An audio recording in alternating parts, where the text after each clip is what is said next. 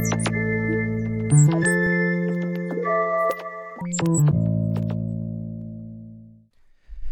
Herzlich willkommen zu einer neuen Episode Irgendwas mit Recht. Wir befinden uns schon im schönen Jahr 2024 und diese Episode, die ihr jetzt hört, die knüpft an etwas an, was wir Ende 23 gesendet haben, nämlich unter anderem zum Asyl- und Flüchtlingsrecht, aber aus einer sehr anderen Perspektive und auch noch ein bisschen darüber hinausgehend natürlich. Ich freue mich sehr, Dr. Marion Fischer begrüßen zu dürfen. Hallo Marion.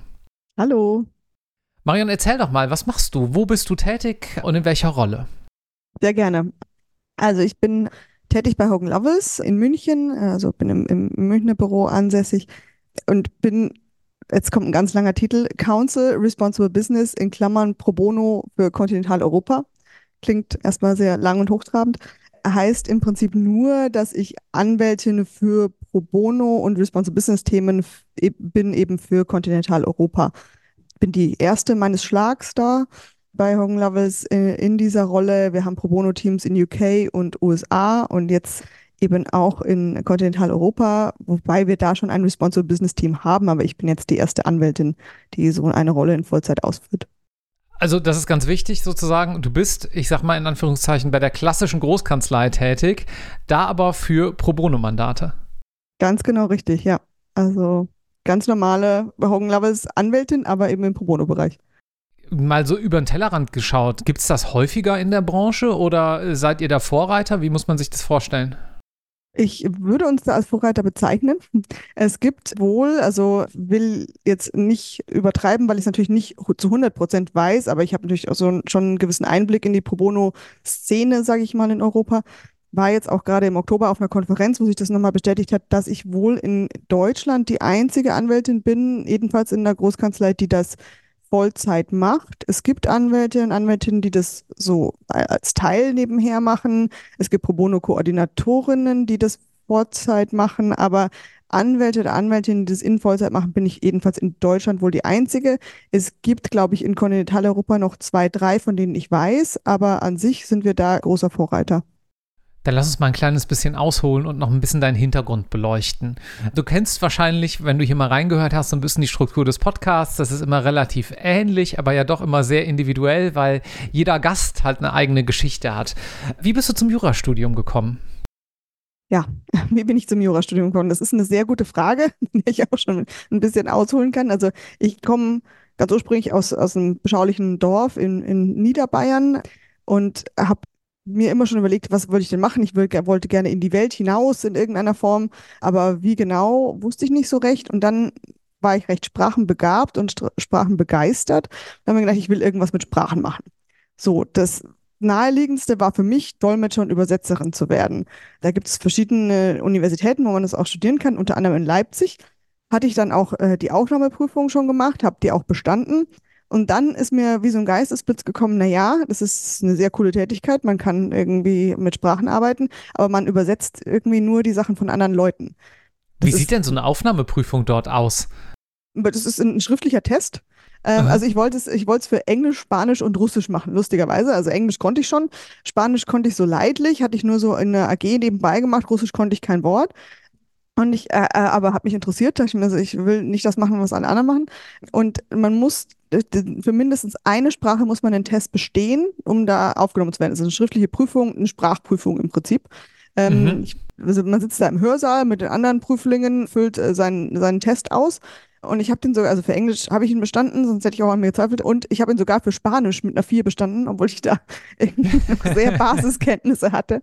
Genau, aber man, man füllt im Prinzip, ja, also Vokabeln und dann muss man Sätze vervollständigen, ja, also das Sprachtest. Okay, aber dann hattest du irgendwie eine Eingebung, dass du sagst, das alleinige Übersetzen und mit Sprache arbeiten ist es jetzt dann doch noch nicht.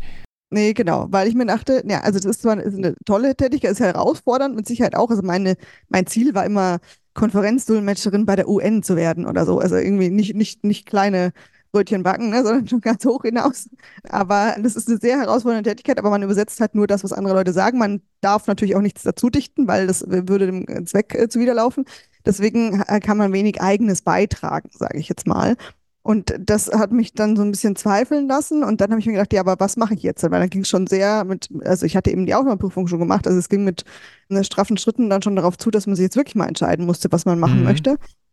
Und dann habe ich aber gesehen, dass man in Passau an der Uni Jura studieren kann und aber nebenbei eine fachspezifische Fremdsprachenausbildung machen kann.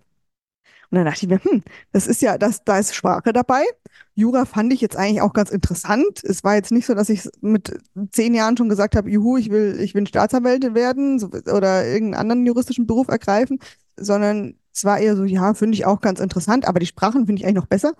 Und ich habe dann eben nebenbei da die fachspezifische Fremdsprachenausbildung auch gemacht. Also in Englisch habe ich sie fertig gemacht. Ich habe Französisch dann noch gemacht, das hatte ich auch in der Schule. Spanisch bis zum gewissen Grad gemacht und habe dann auch ein Semester Russisch gemacht, damit ich mein Russisch auch mal, mal untergebracht habe, quasi. Genau. Und ja, so bin ich zu Jura gekommen. Also über, über große Umwege, ehrlicherweise. Und dann aber dabei geblieben, nicht nur aufgrund der Sprachen, das im Sinne der fachspezifischen Fremdsprachenausbildung, das ist auch ein so schöner Zungenbrecher, dann irgendwo schon. aber dich hat dann doch das Recht fasziniert, ja? Ja, genau. Also das, ich habe es dann lieben gelernt, vielleicht noch nicht so ganz am Anfang des Studiums, muss ich zugeben. Man muss sich ja dann doch bei Jura immer so ein bisschen einfuchsen. Also Staatsrecht zum Beispiel, Staatsorganisationsrecht und so, das war immer gar nicht meins. Da war ich dann aber trotzdem ganz gut, was mich mega verwirrt hat. Und dann, ja, man muss so irgendwie seinen Platz finden. Man lernt ja alles auch so ein bisschen am Anfang des Jurastudiums und dann muss man sich erstmal so finden. Eine andere Sache, die mich aber immer schon interessiert hat, war, war Medien und alles, was damit zu tun hat. Mhm. Und so bin ich dann für mich persönlich quasi eher so auf den Bereich gekommen, ich möchte gerne IP machen. Ich möchte gerne irgendwie Medienrecht machen, vielleicht etwas in die Richtung. Und bei mir war es dann so, ich habe dann nach dem sechsten Semester war ich ein Jahr in den USA, habe da studiert, weil die Uni Passau da eine Partnerschaft hatte mit der Capital University in Columbus, Ohio kennt kein Mensch, ganz kleine Uni, aber mhm. zwei Professoren kannten sich und haben da quasi eine Partnerschaft aufgesetzt. Und dann konnte man sich bewerben und ich, ich wurde genommen und äh, durfte dann da ein Jahr hin, ohne Studiengebühren zu zahlen im Übrigen, was super gut war natürlich. Das ist ein Vorteil gegenüber einem NLM, den man später ja dann doch bezahlen muss. Ja. Ähm, Genau, deswegen war ich wie da war denn das? Ausland. Sag mal, wie war denn das, wenn ich da mal gerade so reingerätschen darf? Mhm, ähm, also Studium in den USA, klar, kann man jetzt so einen Haken drin äh, hintermachen und einfach mal schnell erzählen. Aber wenn ich jetzt gerade im dritten, vierten Semester bin und ich frage mich vielleicht, ob ich A, überhaupt ins Ausland gehen soll und B, wenn ich schon diese besondere Möglichkeit habe, außerhalb von Erasmus was zu machen, ob ich in die USA gehen soll, dann ist doch das jetzt die Gelegenheit von dir, ein kleines bisschen mehr Insights zu erhalten. Was hast du da studiert? Wie war das äh, vor Ort? Was war vielleicht auch anders als in einem deutschen Hörsaal? Ich würde ja vermuten, nicht nur aufgrund des Common- und Civil Law-Unterschieds, dass da doch einiges anders aufgebaut ist im Studium. Total anders. Also äh, ich würde es jedem empfehlen. Also ich, war eine der besten Zeiten meines Lebens auf jeden Fall. Es ist aber wirklich komplett anders, was einem aber einem dann auch hilft, über den Teller ranzuschauen. Die Besonderheit in den USA ist ja, dass die Leute eben zur Law School gehen. Also die haben schon vier Jahre College hinter sich, ähm, mhm. Undergraduate College, und gehen dann auf die Law School. Also das ist eine Graduate School, wie zum Beispiel auch die Medical School oder man kann auch Grad Schools in Economy, Business, sonst irgendwas machen, Economics. Aber das ist quasi, das, die Leute sind schon einmal durchs College durch, haben dementsprechend auch schon einiges an Schulden und machen dann noch die oh Law School oben drauf. ja, ist wirklich bitter. Aber deswegen sind die auch schon, die sind ein Ticken ich würde sagen, reifer und auch ein bisschen dann schon verbissener, was das Studium angeht, weil es für die dann halt auch schon irgendwie um mehr geht, gefühlt. Mhm. Ähm, ich, das Programm, das ich da gemacht habe, das war ausgerichtet auf, also es gab in Passau den Schwerpunkt ausländisches Recht. Ich habe den Schwerpunkt dann im Ergebnis nicht gemacht, weil ich stattdessen den Medienrechtsschwerpunkt gemacht habe, aber das war im Prinzip das Programm, das dafür zusammengestellt war. Und wir hatten dann Kurse mit ganz vielen unterschiedlichen Jahrgängen, also Law School geht drei Jahre in den USA. Wir hatten mit First Years Legal Writing, wir hatten dann aber auch mit irgendwie Third Years Employment Law, dann hatten wir auch Kurse mit, also die haben auch Abendkurse für Leute, die tagsüber arbeiten und quasi die, die Law School nebenher, im Anführungszeichen, machen. Mit denen hatten wir auch Kurse. Freitagabend um neun, weiß ich noch, hatten wir immer Employment Law, das war besonders beliebt. Aber Holy das äh, war, waren, moly. Ja, also, ja. Und man hat auch immer Anwesenheitspflicht. Ne? Also es ist auch nicht so, in Deutschland mit den Vorlesungen ist es ja manchmal so, naja, ob man da jetzt hingeht oder nicht, ist bei manchen ja Nebensache, äh, kommt immer drauf an, aber ja, und da war es aber wirklich Anwesenheitspflicht, also man konnte nur so und so oft fehlen und das war dann natürlich auch ein Problem beim Freitagabendkurs, aber Und die sind dann natürlich noch verbissener, die Leute, die das nebenher machen, weil, ja, also das ist ja natürlich, die, die wenden da viel dafür auf. Was ich mich, woran ich mich auch krass erinnere, ist der Honor Code. Also bei Prüfungen, da saß oft gar kein Betreuer vorne und hat aufgepasst, sondern da es geht alles über Honor Code. Aber also, sag mal, führt das nicht ein bisschen dazu, dass man vielleicht auch so gucken muss, wer links und rechts einem zu sehr auf die Finger schaut. Also ich sage, das, das, wie, wie soll denn sonst, sonst rauskommen, wenn jemand betrügt? Also das ist auch irgendwie auch ein bisschen schwierig. So ist es meine spontane Idee, oder? Hat ist eine romantische ja, Vorstellung, ja. aber wozu führt es in der Praxis? Ja, ja, genau. Also es führt natürlich dazu, dass man sich gar nicht traut, irgendwie irgendwas aus der Tasche zu holen. Also jetzt äh, auch, keine Ahnung, ein Kaugummi oder, oder ein Taschentuch oder so. Weil mhm. man äh, natürlich denkt, ja, jetzt meint der gleich, ich hole hier irgendwie mein Buch raus und versuche irgendwie halt zu schummeln. Und es führt natürlich zu ein bisschen so einer Pets-Kultur, wobei ich den Eindruck hatte, dass, dass das eher mein mein persönlicher Eindruck war, weil ich eben aus, aus Deutschland kam und von dem anderen System und die in den USA da ganz anders, die waren, für die war einfach klar, es ist Honor Code, ich mache einfach nichts. Und dann haben die sich gar nicht so okay. sehr um die anderen mhm. Leute gekümmert, sondern einfach so, nee, es ist, ja, also ich mache jetzt meine Prüfung. Was es damals aber auch, auch schon gab, war so Take-Home-Exams mit Open Book, also wo man quasi einfach wirklich alles nehmen äh, durfte, aber wo man halt dann nur, also das war dann, lief dann auch schon online über die Online-Einrechnung, obwohl das auch schon ein paar Jährchen her ist aber da konnte man dann irgendwie nur zehn Stunden lang das bearbeiten und dann musste man es eingestickt haben und konnte dafür aber alles verwenden. Also dann konnte man halt irgendwie, ah, ja. Ähm, ja. also wie, wie so kurze Hausarbeit im Prinzip. Ähm, war das gut für dich? Also meine persönliche Ansicht ist, dass wir das im deutschen Studium auch gut mal machen könnten, weil es ja auch relativ gut abbildet, was man so in der Praxis nachher macht. Ne? Man hat eine gewisse, der Mandant erwartet irgendwann ein Ergebnis, man hat ein gewisses Timeframe, aber hast halt alles zur Verfügung an, an Quellen und an Informationen und musst dir selber aber die Lösung erarbeiten. Wie siehst du das? Ja, ja, sehe ich auch so, weil es ist, also ich werde selten oder wurde auch selten von Mandanten gefragt, irgendwie, du musst jetzt in, hier, ich lege dir eine Fallskizze hin und du musst ohne jeglichen, jegliche Hilfsmittel innerhalb von fünf Stunden mir die Lösung präsentieren. Das ja, ja. passiert praktisch ja eher nicht. Also, ja, wie du sagst, man, man kann immer nachgucken und das, ich finde, es sollte viel mehr gelehrt werden, wie man richtig nachschaut, wie man richtig recherchiert, wie man, weil das ist das, was man in der Praxis dann braucht. Wenn man, wenn man ein Problem auf den Tisch kriegt, dann muss man erstmal gucken, wie löse ich das und wo schaue ich genau nach und wie, mit welchen Mitteln kann ich mir das erarbeiten. Sag mal, abschließend zu diesem Blog Jurastudium in den USA. Hast du das auch dahingehend oder hast du auch einen Unterschied dahingehend festgestellt, dass die Menschen, die dann dort Jura studieren, ja auch teilweise einen ganz anderen und viel diverseren Background haben als hier, eben weil man mit verschiedenen Basisstudiengängen, sag ich mal in Anführungszeichen, dann eben auch zur Law School gehen kann? Total. Also es gab natürlich Leu Leute, die wollten immer schon Jura studieren, die haben dann irgendwie Pre-Law gemacht als ihr College Undergraduate, das gibt's auch. Es gab viele, die Criminal, Criminal Justice oder so studiert haben im Undergrad, aber dann gab es auch ganz andere, die irgendwie Hispanic Studies oder so gemacht haben und oder International Studies, habe ich auch einen guten Freund, der das, der das gemacht hat. Und das war total unterschiedlich in den Herangehensweisen. Das hast du das total gemerkt, auch in den, in den Vorlesungen oder wie die Leute sich vorbereitet haben oder wie die auch ja, äh, wenn sie sich gemeldet haben, hast du fast immer schon gemerkt, ja, wer ist jetzt irgendwie so total auf Jura eingeschossen und wer hat auch noch andere mhm. Einflüsse so mit drin. Und ja, das ist vielleicht auch was, was man, also in Deutschland, das ist ja ähnlich, aber da ist man ja von, also von Haus aus auf Jura eingeschossen, weil für die meisten ist es einfach der erste Studiengang. Also klar gibt es auch da Leute, die das, die das, die vorher was anderes gemacht haben, aber für die meisten ist es der erste Studiengang. Das heißt, da hat man diese ganzen Einflüsse von woanders her nicht. Und manchmal fand ich das ganz hilfreich und, und ganz interessant, weil die Leute dann aus einem anderen Blickwinkel auf Sachen draufgeschaut haben. Dann bist du irgendwann zurück nach Hause gekommen, hast dein erstes Staatsexamen gemacht und dann ging es mit dem Referendariat für dich weiter oder hast du dann erstmal noch promoviert? Also es war so, also als, nachdem ich nach Hause gekommen bin, hatte ich ein bisschen Zeit, weil die, die vorlesungsfreie Zeit nicht, also die ist ein bisschen anders in den USA, deswegen mhm. hatte ich noch mehr Zeit und dachte ich, ich mache vorher noch mein, mein letztes Praktikum, das ich noch gebraucht habe.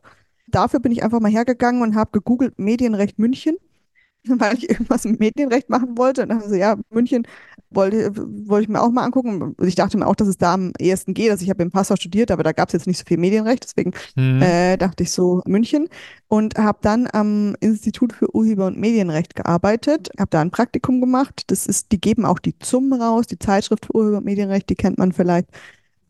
Genau, ist ein ganz kleines, schnuckliges Institut am Salvatorplatz in München.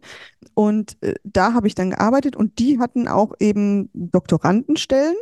Und mir hat es da so gut gefallen, dass ich irgendwann gefragt habe, naja, wie wäre es denn? Könnte ich denn bei euch auch promovieren nach dem ersten? Und dann hieß es ja. Und dann habe ich da immer noch nebenbei immer mal so gearbeitet für die und habe dann nach dem ersten Examen, also das war dann relativ äh, bald drauf, also ich war eben nach dem sechsten Semester war ich ein Jahr in den USA, dann habe ich noch zwei Semester ja, Rap gemacht, klassisch, und dann den Freischuss geschrieben. Der hat dann auch schon gut geklappt. Und dann bin ich direkt danach quasi nach München mhm. gezogen und habe da promoviert, habe erst mal ein Jahr quasi, naja, Pause gemacht, also habe ein Jahr lang promoviert, war dann aber noch nicht fertig mit der Promotion, was im Nachhinein betrachtet vielleicht ein kleiner Fehler war, und bin dann ins Referendariat gegangen. Also da hatte ich immer noch so das Gefühl, ja, ich muss aber irgendwann so bald wie möglich ins Referendariat, sonst vergesse ich alles wieder und habe dann gedacht, nee, die Promotion machst du schon fertig, kannst du auch nebenbei fertig machen ja, Spoiler, sie ist jetzt während dem Referendariat, Referendariat nicht fertig geworden, natürlich. Also, ja, ähm, wie das häufig so ist. Okay. Ja. Und genau. dann nach dem Ref bist du als Medien- und IP-Rechtlerin eingestiegen? Ja, also schon, ich habe die Anwaltsstation schon bei Hogan Lovells in München gemacht, in, im IP-Team. Da war es so, also ich wollte nie in die Großkanzlei. Ich dachte das aber, hat ja ich gut muss geklappt. Mir, ja, Wahnsinn. Hat, ja, habe ich gut durchgezogen. Äh, da äh, habe ich mir aber gedacht, ich muss es mir mal angucken, weil ich kann nicht einfach sagen, mhm. ich will mhm. das nie machen, ohne es gesehen zu haben. So, mhm. hatte ich aber wirklich, ich hatte überhaupt keine Ahnung von der Großkanzleilandschaft, weil ich mich damit einfach nicht beschäftigen wollte, auch irgendwie, dachte immer, nee, das ist gar nichts für mich. Und dann war eine Freundin von mir, hat Praktikum bei Hogan Lovells in Düsseldorf gemacht und meinte, das wäre total nett gewesen da. Und dachte so, naja gut, wenn die sagt, in Düsseldorf was nett, kann es in München nicht so schlimm sein, dann äh, bewerbe ich mich bei Hogan Lovells in München. Und dann habe ich da die Anwaltsstation gemacht im IP-Team hat mir ganz gut gefallen, ganz offensichtlich. Und dann haben die mir auch angeboten, dass ich das die Wahlstation in Alicante im Büro machen kann bei Hogan Lovells. Die machen da nur Markenrecht. Da ist das EU IPO in Alicante, deswegen gibt es das Büro von Hogan Lovells da auch. Dann habe ich da drei Monate die, die Wahlstation gemacht. EU IPO für die Nicht-Markenrechtler? Ach so, ja. European Union Intellectual Property Office. Mhm. Das hieß also Europäisches Markenamt. Markenamt, genau. Früher hieß es mhm. HABM, Harmonisierungsamt für den Binnenmarkt richtig erinnere. Und da, also wenn man eine, eine, europäische Unionsmarke anmeldet, dann macht man das in Alicante. Also wenn deine Marke für ganz Europa gelten soll, für die ganze EU gelten soll, dann, dann meldet man die da an. Und deswegen gibt es da eben, also haben manche Großkanzleien da ein Büro, unter anderem auch Hogan Lovells, nur um quasi Markenrecht zu machen. Genau, da war ich drei Monate und das fand ich dann auch ganz gut. Und dann haben die mich gefragt, ob ich in München anfangen möchte im IP-Team. Und dann, äh, ja, ich glaube, es geht wahrscheinlich vielen so, so nach dem zweiten Staatsexamen, man ist auch so ein bisschen durch mit allem. Ne? Man hat so ein bisschen, ja, und man will sich jetzt nicht groß Gedanken machen, was mache ich denn jetzt mit meinem Leben? Und dann dachte man so, ja, das, die waren ja, waren total nett, die Arbeit hat mir auch Spaß gemacht, dann fange ich da halt mal an. Und ist ja, man verdirbt sich damit ja nichts, ne? Weil man kann ja irgendwie, wenn das später im, im Lebenslauf steht, das heißt, wenn man es jetzt nur ein, zwei Jahre macht, ist ja auch nicht, also da, da ist nicht viel hin, das machst du jetzt mal. Boah dann bin ich hängen geblieben. Ne? Äh, fast forward zehn Jahre später, ja, oder jetzt elf, und ich bin immer noch da. Ja. Gut, wie bist du dann zwischendurch zu dem ganzen Pro Bono-Thema gekommen innerhalb der Kanzlei? Mhm. Also das hat gedauert und nicht gedauert. Also ich habe immer schon nebenher viel Pro Bono gemacht. Fangen wir vielleicht so an. Also ich habe während meiner Tätigkeit im IP-Team, ich habe mich dann irgendwann spezialisiert auf Markenrecht, also ich habe vorher auch andere IP-Themen gemacht, aber mehr oder weniger dann relativ schnell spezialisiert auf Markenrecht und habe da schon immer viel Pro Bono-Arbeit gemacht, weil es natürlich viele gemeinnützige Organisationen auch gibt, viele NGOs, die brauchen auch alle Markenanmeldungen, die brauchen markenrechtliche Beratung. Das heißt, ich habe immer schon gern das nebenbei gemacht und mich da auch ja, engagiert. Und mir war das immer schon wichtig, das Thema, weil ich mir immer schon gedacht habe, wir als, als große Kanzlei, wir können da viel bewirken, wir können, ja, wir machen unsere Arbeit gut und wenn wir diese mhm. gute Arbeit für gemein, gemeinnützige Organisationen machen können, dann ist es irgendwie noch besser. Habe mich da eben nebenbei immer, äh, engagiert. Dann kam irgendwann, ein paar Jahre später, die, die Pandemie, die wir alle so sehr liebt haben. Und da kam ich wie viele andere auch, glaube ich, in so eine Art Sinn Krise will ich es jetzt nicht nennen. Ich habe mir die Sinnfrage gestellt, um es mal zu sagen. Mhm. Ähm, und habe mir so gedacht, naja, IP in der Großkanzlei, mir macht es Spaß, ist eine gute Arbeit, aber will ich das wirklich für den Rest meines Lebens, meines Arbeitslebens machen äh, und nur das machen? Und dann habe ich mir so irgendwie gedacht, der ist, irgendwie ist es das eigentlich. Irgendwie möchte ich mehr Impact noch schaffen. Irgendwie möchte ich noch mehr bewirken, so in der Gesellschaft. Mhm.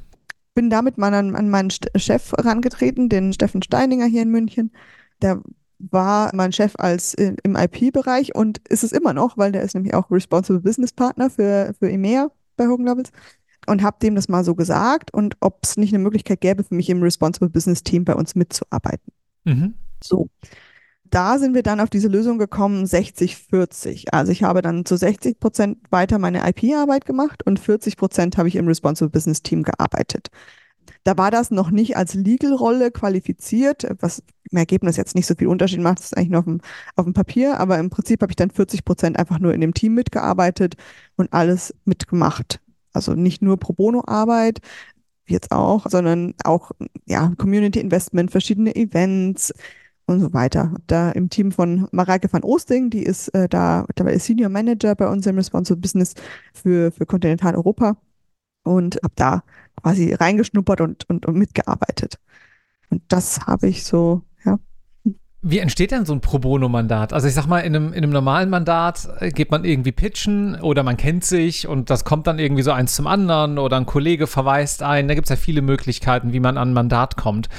Pro Bono mhm. heißt jetzt ja erstmal, ihr arbeitet for free. Das heißt, das ist wahrscheinlich relativ begehrt. Ihr müsst vermutlich auch irgendwo auswählen. Wie, wie, kommt das so zustande? Wie muss man sich das vorstellen? Was nehmt ihr an? Was ist eure Motivation mit diesen Tee? Was steckt da so dahinter? Mhm.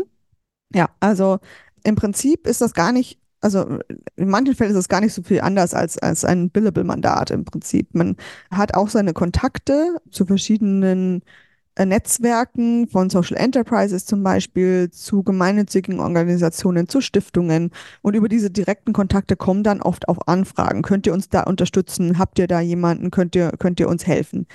Zum anderen gibt es aber auch Clearinghouses. Also in Deutschland ist das UPJ, die quasi die fungieren so als Vermittlerorganisation, also die, die sammeln von verschiedenen gemeinnützigen, gemeinnützigen Organisationen von NGOs, ja, von Einzelpersonen noch nicht, aber ja, eher gemeinnützige Organisationen, sammeln die Pro Bono-Mandate ein und schicken das gesammelt dann an, an Kanzleien raus, also an einen Verteiler, wo man sich quasi, ja, man, man meldet sich an, man registriert sich da und dann kriegt man so einen Newsletter, beziehungsweise mittlerweile läuft es über eine Plattform und da stehen dann alle möglichen Mandate drin und man hat es schon schön aufbereitet, sogar mit einer, mit einer Aufwandsschätzung und dann können wir sagen, ja, das klingt doch gut. Und wir schreiben die dann wieder intern bei uns aus. Also ich schicke jede Woche eine mhm. E-Mail rum an, an alle Anwältinnen, Anwältinnen in Deutschland, wo diese Mandate drinstehen und dann melden sich im Idealfall Freiwillige dafür. Und dann, je nachdem, wenn es ein Mandat über einen direkten Kontakt ist, dann bringen wir die Leute zusammen und dann geht's los. Wenn das Mandat über ein Clearinghouse kam, dann müssen wir uns quasi dafür bewerben, wobei dieser Begriff dann auch häufig äh, Verwirrung bei unseren Anwältinnen äh, und Anwälten äh, verursacht, weil ich denke, jetzt muss ich einen Pitch vorbereiten. Nein, muss man nicht. Also man muss nur ne, sein Interesse bekunden und sagen, warum man denn besonders gut geeignet wäre, um dieses Mandat zu übernehmen, weil eben die Mandate von UPJ jetzt an mehrere Kanzleien ausgeschrieben werden. Das heißt, es kann auch sein, dass mhm. wir uns melden, es kann sein, dass sich Freshfields noch meldet, es kann sein, dass sich A&O noch meldet und dann darf natürlich die, die Mandantin entscheiden, mit welcher Kanzlei möchte sie dann arbeiten möchte.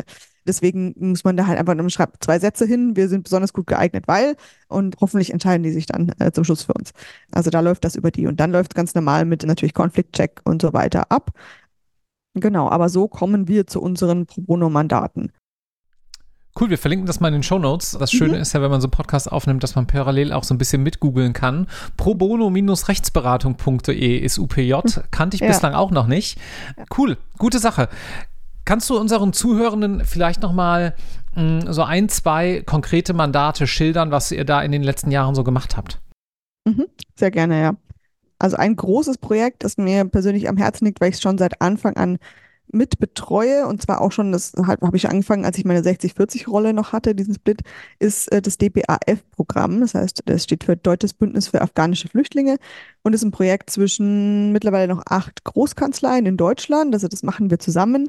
Mit, mit anderen Kanzleien haben wir das aufgesetzt. Deswegen ist es auch so ein bisschen besonders, weil eben die Kanzleien, die andernfalls ja meistens so ein bisschen im Wettbewerb stehen, da zusammenarbeiten und zusammen Fälle bearbeiten von zuerst Familienzusammenführungen äh, für afghanische Geflüchtete und jetzt fokussiert sich so ein bisschen auf das Bundesaufnahmeprogramm. Das kennt man vielleicht aus den Nachrichten. Es wurde eingerichtet von äh, Deutschland, um eben noch gefährdete Personen, Schutzsuchende aus Afghanistan noch nach Deutschland zu holen. Und wir mhm. arbeiten da, also alle Kanzleien arbeiten zusammen mit dem IRC, dem International Rescue Committee. Wir haben beim IRC eine Supervising Lawyer eingestellt, quasi, also das IRC hat die eingestellt, aber wir haben die finanziert sozusagen durch unsere Beiträge als Kanzleien. Und die guckt über alles eben nochmal drüber, weil die die Expertise im Asyl- und Migrationsrecht hat, die wir als Großkanzleien natürlich traditionell eher nicht haben, muss man natürlich so sagen. Aber deswegen ist diese Projektstruktur eigentlich, eigentlich ganz gut. Und wir schreiben die Fälle, die wir von unserer von der Supervising Lawyer bekommen, schreiben wir bei uns intern eben auch aus über diese Pro Bono-Mail, die ich gerade erwähnt hatte, diesen Newsletter. Und dann können die Leute sich darauf bewerben. Und mittlerweile haben wir sechs Fälle übernommen bei uns in der Kanzlei. Und da sind die Leute auch echt total engagiert dabei. Und man merkt dann natürlich auch, dass es, da geht es halt um, um Menschen, da geht es wirklich um was. Und ich möchte jetzt gar nicht sagen, dass es in unserer oder in, in, der Arbeit in der Großkanzlei sonst um nichts geht. Da geht es ja auch um, um vieles und auch nicht nur um Geld, aber natürlich in der Hauptsache dann wieder schon. Und es geht vor allem nicht um Menschenleben. Also in sehr, sehr wenigen Fällen, aber da eben äh, doch durchaus manchmal, wenn man dann sieht, in welchen Notlagen die Leute sind und da sind die Leute bei uns, die, die Freiwilligen, total motiviert. Also die kommen auch auf, auf, auf Ideen und, und wollen irgendwie, die sind total frustriert, weil die Behörden, naja, nicht in die Puschen kommen, sage ich mal, und, und, wollen die Behörden mit Untätigkeitsklagen dazu zwingen, äh, da mal tätig zu werden. Und es ist total schön äh, zu sehen, wie, wie viel Motivation da dahinter ist. Ja, also das ist ein sehr besonderes Projekt für mich. Und ja, und dann, ich kann dann hast du mir im Vorfeld noch vom Womanity-Projekt erzählt. Lass uns da auch noch mal gerade ein paar Takte zu sagen. Ihr findet zu all dem hier, soweit das eben entsprechend auch online ist, die Links natürlich auch dann in den Show Notes, dass ihr euch da auch, vielleicht auch wenn ihr von einer der anderen Kanzleien kommt und das ihr gerade hört, da das mal anschauen könnt und dann noch ein bisschen mehr Gutes tut. Ja, ja, sehr gerne, genau. Ja, Womanity ist auch noch so ein Projekt, das ich total äh, spannend fand. Also, das, die schreiben alle zwei Jahre, meine ich, einen Award aus für Organisationen, die Frauen fördern. Und zwar natürlich hauptsächlich in Ländern, wo es Frauen nicht so die großen Chancen gibt, normalen Leben. Also fokussiert natürlich unter anderem auf, auf Afrika, auf Südostasien, auf Südamerika. Und da gibt es, also beim letzten Mal waren es so Partnerorganisationen, die dann eben zwei Kontinente zum Beispiel abdeckten und da zusammengearbeitet haben und ein, ein Projekt ich sage jetzt mal zum Beispiel ein, ein Fußballprojekt für Frauen, wo Frauen zu Fußballschiedsrichterinnen ausgebildet werden, aus Afrika nach Südamerika mhm. transportieren und da aufskalieren und so. Es waren total coole Projekte mit dabei. Und da schreibt die Organisation, also Womanity, schreibt dann eben so ein Award aus, eben auch mit, mit Fördergeldern äh, behaftet, um diese Skalierung zu ermöglichen. Und wir haben da mitgearbeitet. Also zum einen war unsere Chair, Marie-Émilie Dompierre aus, aus Paris, die war da in der Jury mit dabei. Aber, und da haben wir eben die Pro Bono-Arbeit gemacht, wir haben die Organisationen vorher gescreent. Also es war eine Due Diligence-Arbeit. Es war jetzt vielleicht nicht unbedingt natürlich rechtlich im, im Sinne von keine Rechtsberatung, aber es war total trotzdem ein sehr spannendes Projekt. Und da haben wir dann auch mit Freiwilligen tatsächlich aus, aus aller Welt von Hogan Lovells zusammengearbeitet, also nicht nur aus Europa. Und alle haben quasi sich da so investigativ so ein bisschen reingesteigert und geguckt, ja, so einen Hintergrundcheck gemacht für diese Organisation, die nominiert waren für den Award, um sicherzugehen, dass dieser Award zum Schluss an die, an die richten, richtigen Finalisten geht und so. Das war ein total spannendes Projekt, weil das was ist, womit man sonst halt eben auch gar nicht konfrontiert wird. Cool, vielen Dank. Manchmal gibt es im Podcast gute Überleitungen, hier gibt es gerade keine. Deswegen machen wir das jetzt einfach mit einem harten Cut. Abschließend würde mich nämlich noch eine Frage interessieren und dann ein Punkt, der sozusagen eher jetzt im total Privaten liegt und eher auch so, so ein Hobbythema ist, aber wir müssten mal im Podcast darüber reden. Ich habe in den letzten Monaten in diesem Podcast immer wieder am Rande von Leuten gehört, ich fahre Rennrad oder ich bin da irgendwie anderweitig unterwegs. Und als ich dich vorhin gefragt habe im Vorgespräch, im Vorgespräch, und was machst du sonst so?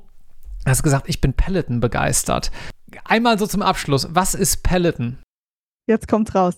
Ja, also Peloton ist im Prinzip eine, also es hat angefangen als, als Spinning oder Indoor Cycling Bike Plattform. Also die verkaufen die Hardware im Sinne von Bikes. Mittlerweile gibt es aber auch Treads, also äh, Laufbänder. Mittlerweile gibt es, allerdings noch nicht in Deutschland, auch äh, ein Routergerät von Peloton.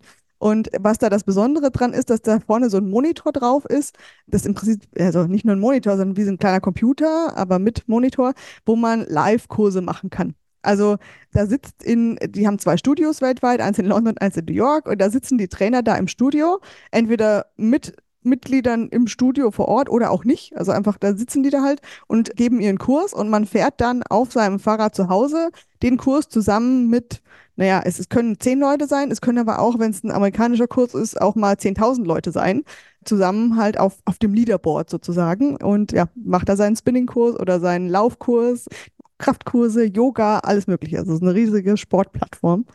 Ja, ja nach diesem, Community nach diesem virtuellen Radfahren, ich bin da eher so Fraktion Swift, falls das jemandem was sagt. Also da hat man so sein eigenes Rad. Es gibt auch so fertige Räder äh, und fährt dann in so einer virtuellen Umgebung Berge, die sozusagen echten Bergen nachgeahmt sind. Also gibt es einmal Alpe d'Huez, der weltbekannte Berg, das heißt dann Alpe de Swift. Hier natürlich keinerlei Werbung oder ähnliches. Wir tauschen uns gerade nur über diese beiden Plattformen aus. Und man wird da halt auch ein bisschen süchtig nach. Ne? Und es ist ein genialer Ausgleich zum Rumsitzen im Office oder auch im Homeoffice oder sonst wo. Ja, total. Also bei, ja, bei Peloton ist es dann so, die machen oft so, also es gibt auch Scenic Rides im Übrigen, wo man dann eben auch über irgendwelche Berge und so fahren kann, ist auch als Alternative. Aber die Highlights sind, also das ist ja immer so eine Typsache, ob man lieber eben einen Berg fahren möchte oder ob man diesen Antrieb braucht durch irgendwie einen Trainer, der vorne ist. Also im Prinzip ist es dann ja, als würde man zu einem Spinningkurs ins Studio gehen, man ist aber halt eigentlich bei sich zu Hause. Ähm, und die machen dann häufig auch so, also so Artist Series nennt sich das dann. Also wo jetzt zum Beispiel jetzt gerade gab es Run DMC Kurse. Also da gibt es dann mhm. im ganzen Kurs nur Musik von Run DMC gespielt oder so. Und der, der, kommt immer wieder was Neues raus und man, man hat dann, man will das immer dann ausprobieren und so bleibt man halt auch irgendwie dran und motiviert. Und ja, das ist total nett. Und ich habe mittlerweile auch eine gute Community darüber gefunden. Also man findet sich dann auf, auf Instagram und auf Facebook und so und habe halt auch, also ich war schon in, in den Studios in London, New York und habe da Leute kennengelernt, mit denen ich jetzt echt gut befreundet bin, virtuell und mit denen ich zusammen dann halt auch oft Kurse fahre, obwohl die vielleicht irgendwie da in Boston sitzen und ich sitze in München beim Fahrrad. Also, wenn ihr Fraktion Peloton seid, dann schreibt ihr jetzt Marion an und wenn ihr Fraktion Swift seid, dann schreibt ihr gerne mir und dann machen wir da jeweils so ein kleines, so einen kleinen Club auf und dann fahren wir in Zukunft einfach alle zusammen virtuell Fahrrad. Das ist doch wunderbar. Marion, vielen, vielen Dank. Das war sehr interessant. Ich habe sehr, sehr viel gelernt. Ich bin mir sicher, unsere Zuhörenden hier auch. Hast einen sehr vielseitigen Weg hinter dir, tust viele gute Dinge. Herzlichen Dank. Ich sage danke, dass ich dabei sein durfte. Tschüss. Tschüss.